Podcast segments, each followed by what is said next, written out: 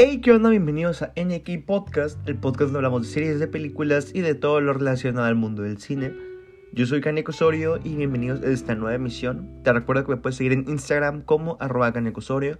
Te recuerdo que le puedes dar a seguir al podcast, nada más le picas al perfil, te meto en seguir.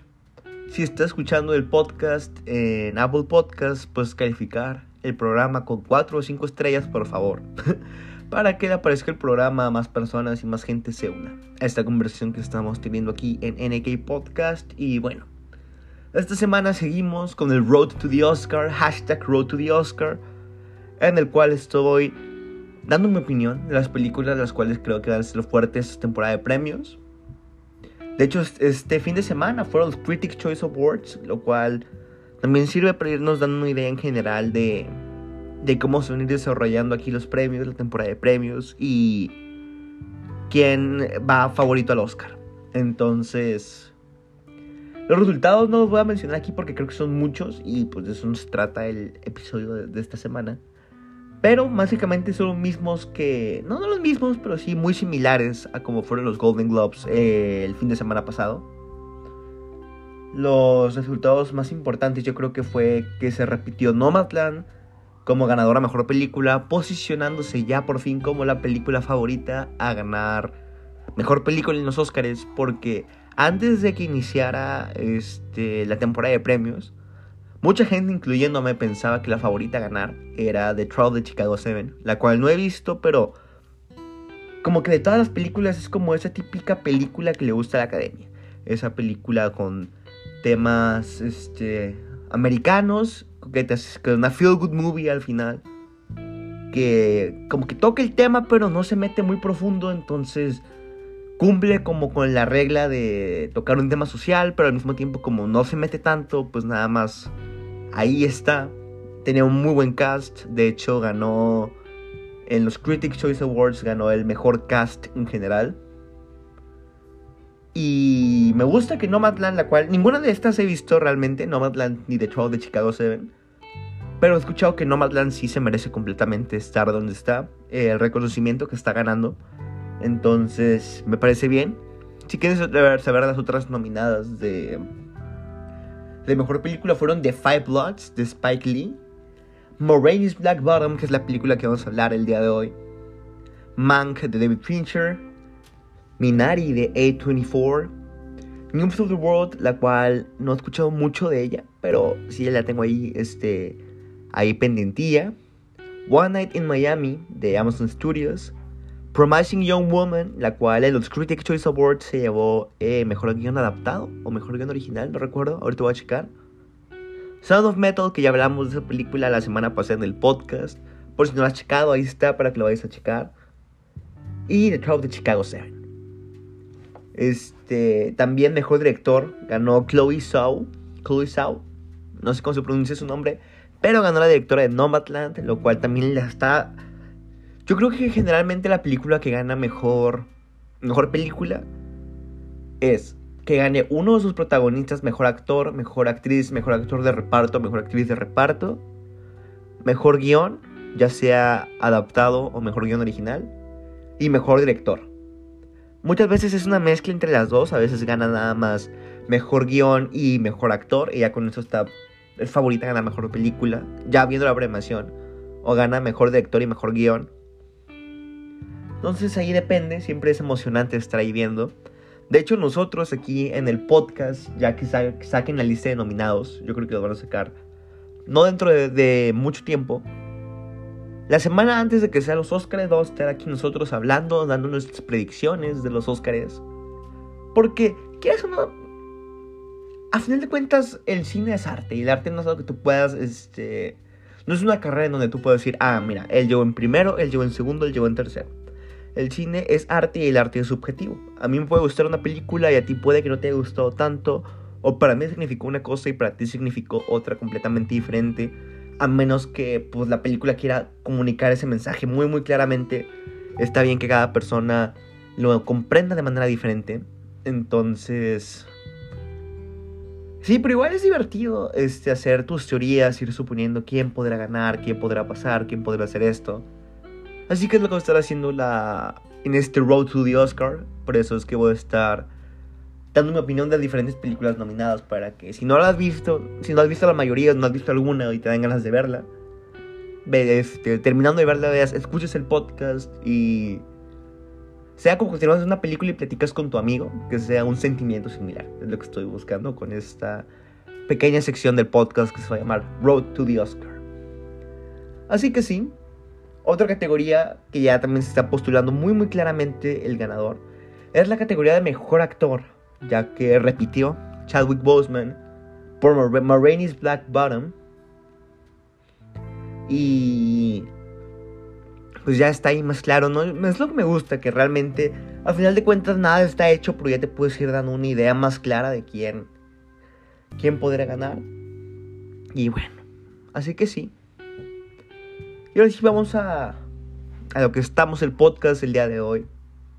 La película de Marraine's Black Bottom. Esta película realmente yo no tenía ningún, ninguna idea de qué trataba.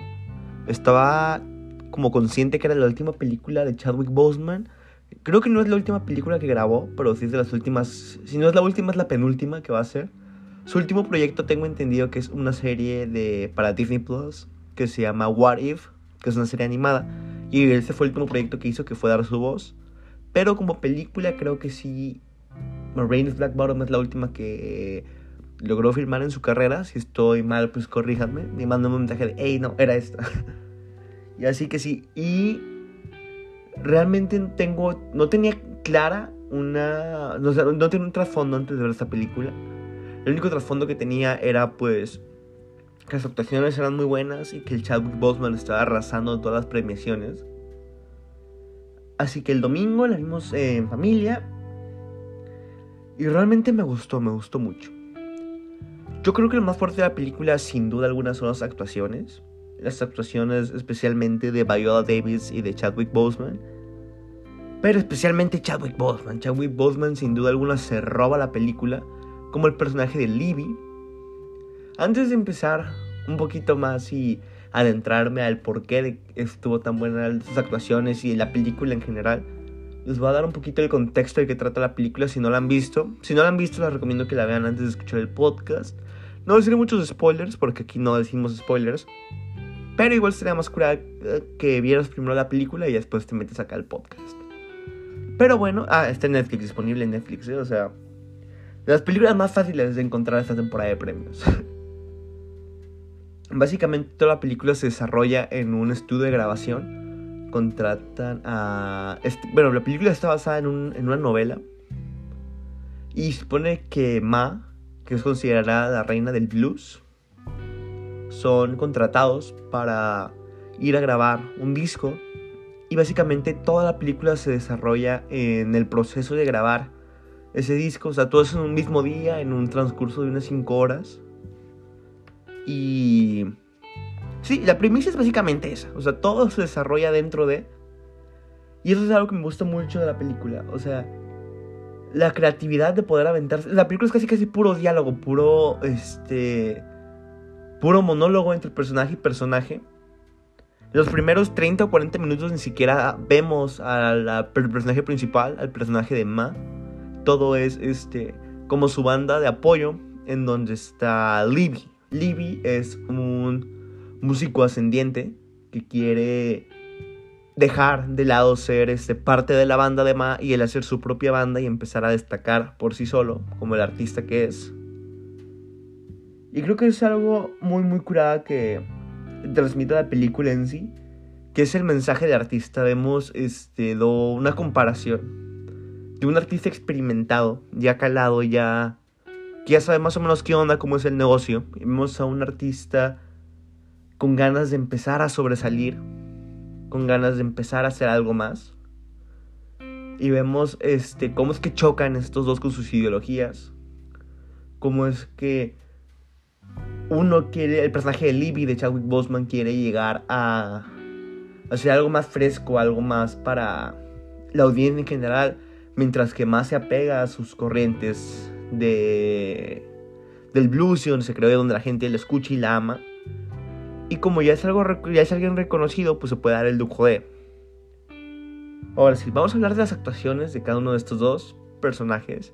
Y realmente es que Chadwick Boseman se roba la película al 100% porque hay momentos donde te puedes. El inicio de la película estás riéndote con él, está todo muy chistoso. De la nada pasa a aventarse un monólogo súper triste, súper dramático, súper serio. Cuando estaba viendo la película me quedé que, wow, wow, qué pedo con lo que está haciendo Chadwick Boseman aquí. Yo realmente nunca supe que tenía ese tipo de capacidad como actor. Lo único. En Black Panther no creo que haya destacado demasiado su actuación.